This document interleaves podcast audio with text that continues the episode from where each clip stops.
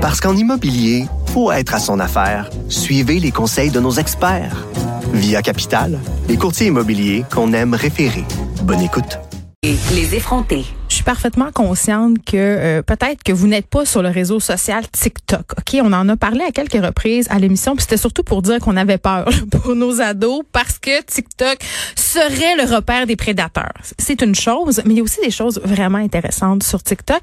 Moi, je me suis inscrite, OK, pour espionner mes filles parce que je voulais voir euh, si elles ne faisaient pas trop de danse lascive parce qu'il y en a un peu trop sur TikTok et j'ai découvert, puis je suis pas la seule, une artiste parce que c'est comme ça que je veux la qualifier qui s'appelle Megan. Donc, c'est une jeune fille. Elle a 17 ans. Et tenez-vous bien, elle a 381 000 abonnés sur TikTok.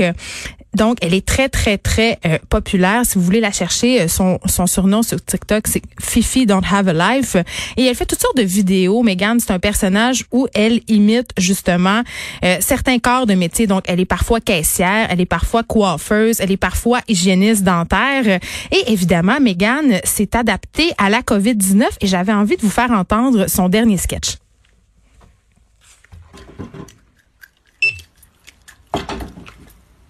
Madame, tu viens-tu de tousser?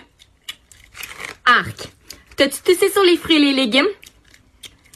Arc, come on! Mégane la Jérôme?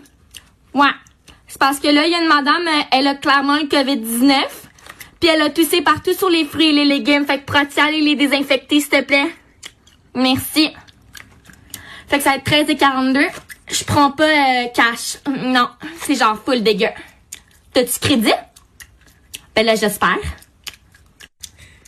Donc, le son vraiment très, très fatigant que vous entendez, c'est Megan qui mâche sa gomme, OK? C'est vraiment ce qui revient à chacun de ses vidéos et dans tous ses personnages, elle mâche de la gomme de façon euh, excessivement fatigante.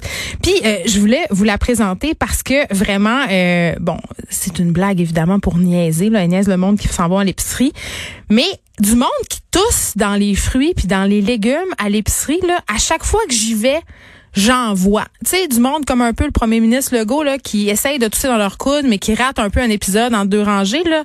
J'en vois.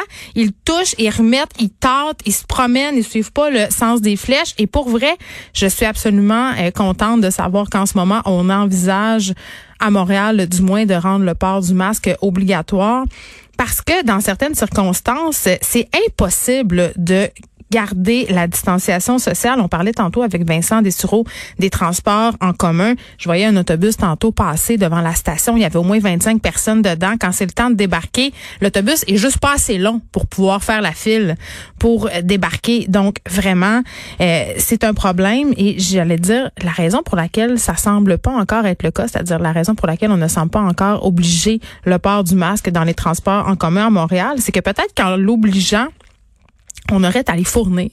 je pense que c'est ça euh, la raison parce qu'en ce moment, c'est difficile d'avoir accès à des masques. Je sais pas si vous en avez commandé.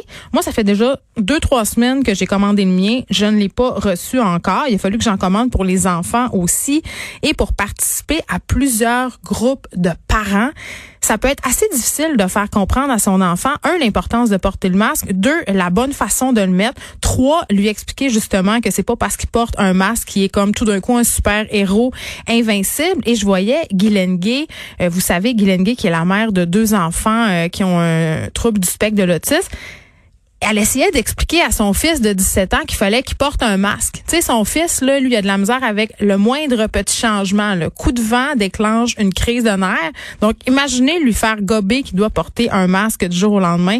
Donc, décidément, ça sera pas simple. Mais vraiment, j'ai trouvé ça très, très drôle et sympathique de la part du personnage de Megan. Cette petite leçon de savoir-vivre qui passe évidemment par l'ironie sur sa chaîne TikTok. Est-ce qu'il faut dire une chaîne TikTok? Je sais pas. J'ai 160 18 ans. Mais allez voir euh, ces vidéos. Le vidéo de la coiffeuse, c'est mon préféré. Et euh, je dois dire que j'ai un petit faible aussi euh, pour la poseuse. Donc, je vous rappelle son nom, Fifi Don't Have a Life. C'est sur TikTok. Elle a 381 000 abonnés. Mais Ganexi, peut-être qu'on aura la chance de la voir avec nous à l'émission bientôt.